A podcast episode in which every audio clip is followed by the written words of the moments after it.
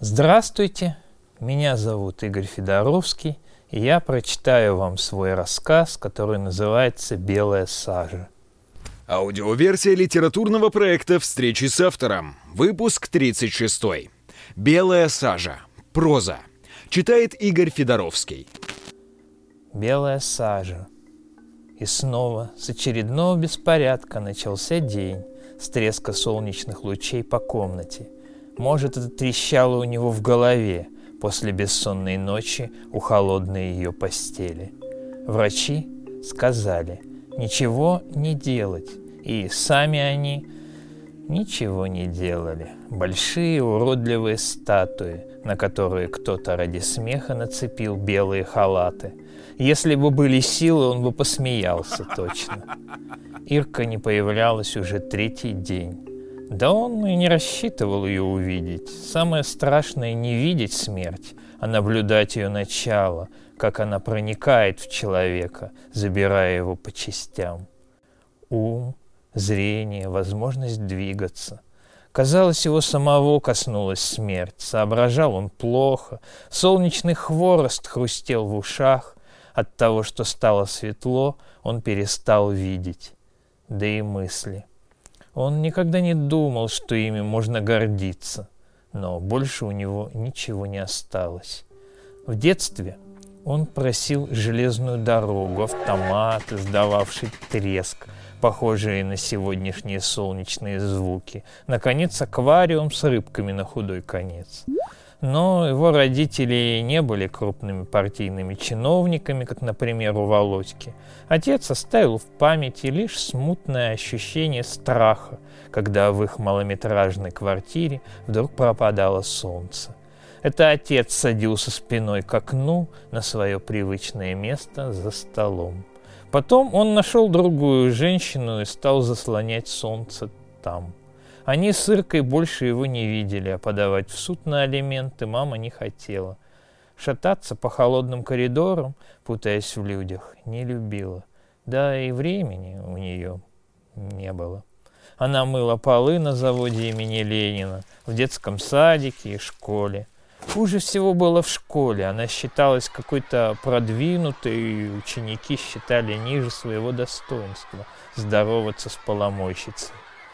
Ведро они всегда опрокидывали, и мать часто приходила с работы грязной. От нее пахло сыростью и тухлыми яйцами. Даже отдельной коморки, чтобы переодеться, ей не полагалось.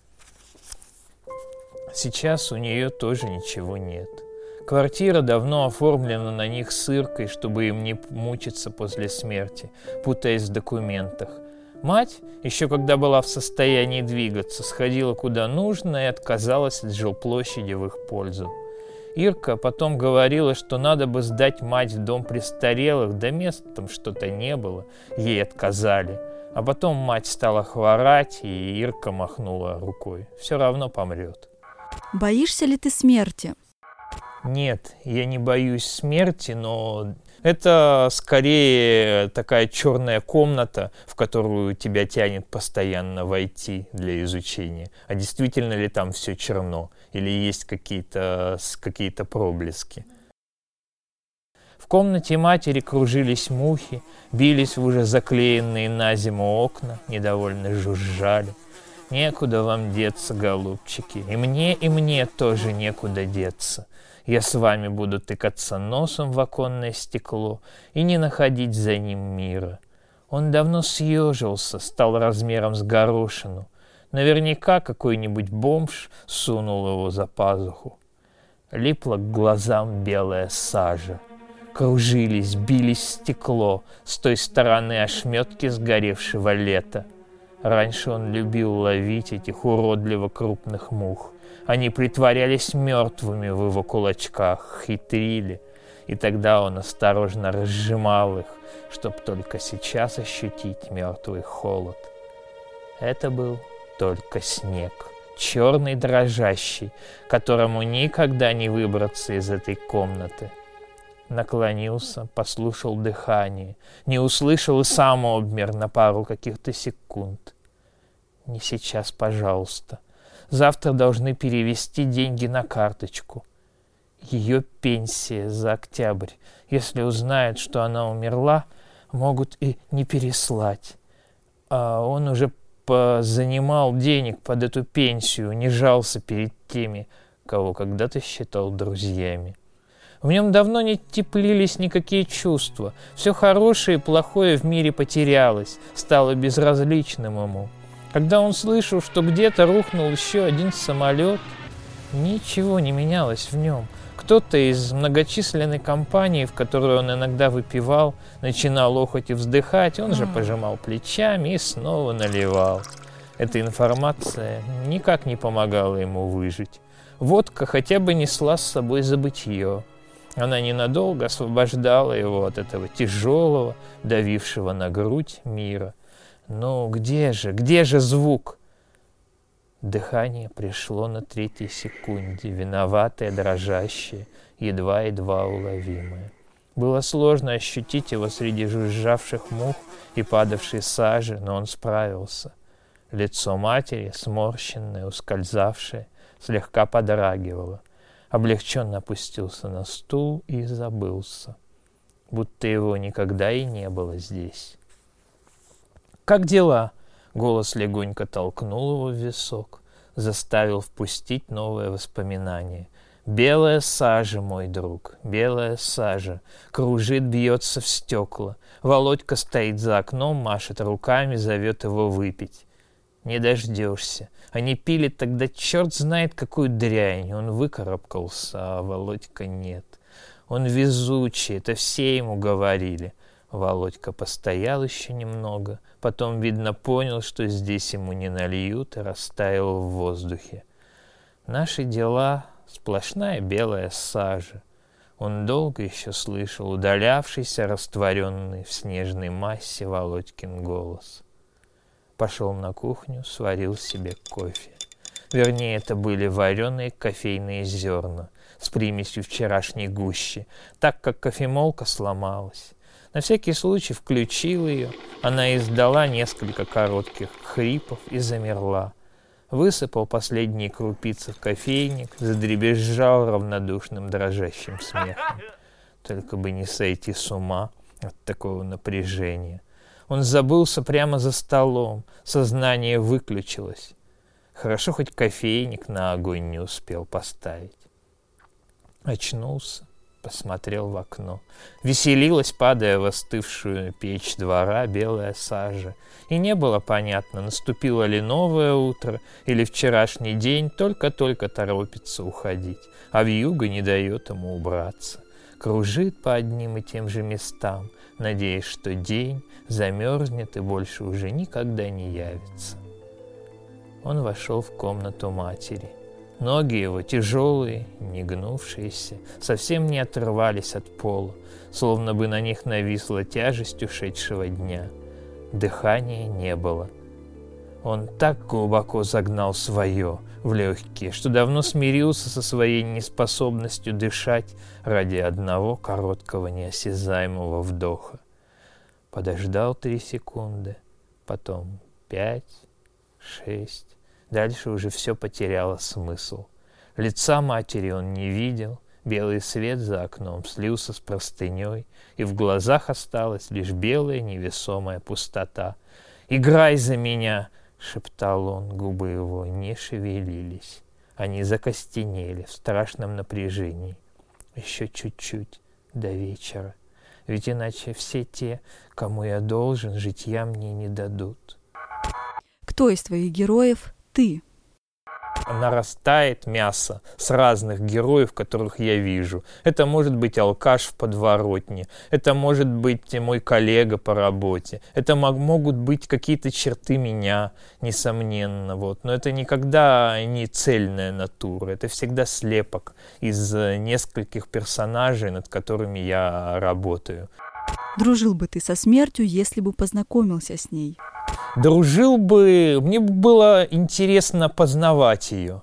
Вот, общаться с целью та- такой, чтобы использовать какие-то моменты в своих литературных э, вещах, литературных опытах. И Опять выбросилось из памяти тяжелым жеванным комом воспоминание об отце. Вернее, о том, что он врал одноклассникам о нем.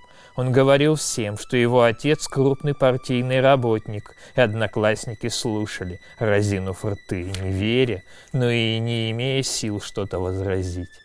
По его словам, выходило, что отец ест красную икру каждый праздник и катается на собственной машине.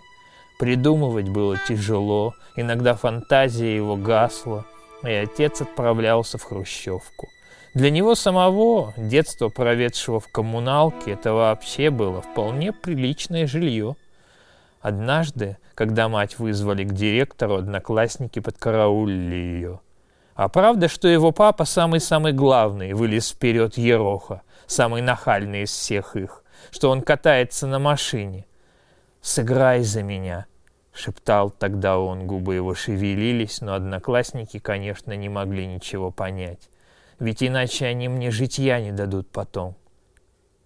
Да, голос ее, ровный, уверенный, совсем не дорожал. За этим голосом хотелось укрыться и идти всю жизнь, зная, что он убережет от беды. Но я не понимаю, какая разница. Если бы его папа был дворником, Виталя тоже бы его любил. Его папа работает в Министерстве иностранных дел и часто нас навещает. Теперь он понимал, что в душе она сама верила в это. Горько одной поднимать двоих ребятишек, не надеясь на очередного мужа-алкаша, который гниет где-нибудь в это время в компании собутыльников. За все детство у него было пять отцов, но ни одного сейчас он не мог вспомнить по имени. Даже его отчество Иванович казалось придуманным мамой. Он не помнил ни родства, ни родины, рабочего поселка в 50 километрах от города. Не знал. Вроде бы он еще существует, а может и нет. Три месяца, которые он там прозяб, казалось несущественными и ничего в его жизни не определившими – Колхоз развалился, может и поселка уже нет. Сегодня при всех технических революциях, сметающих одна другую, свою смерть еще нельзя предугадать.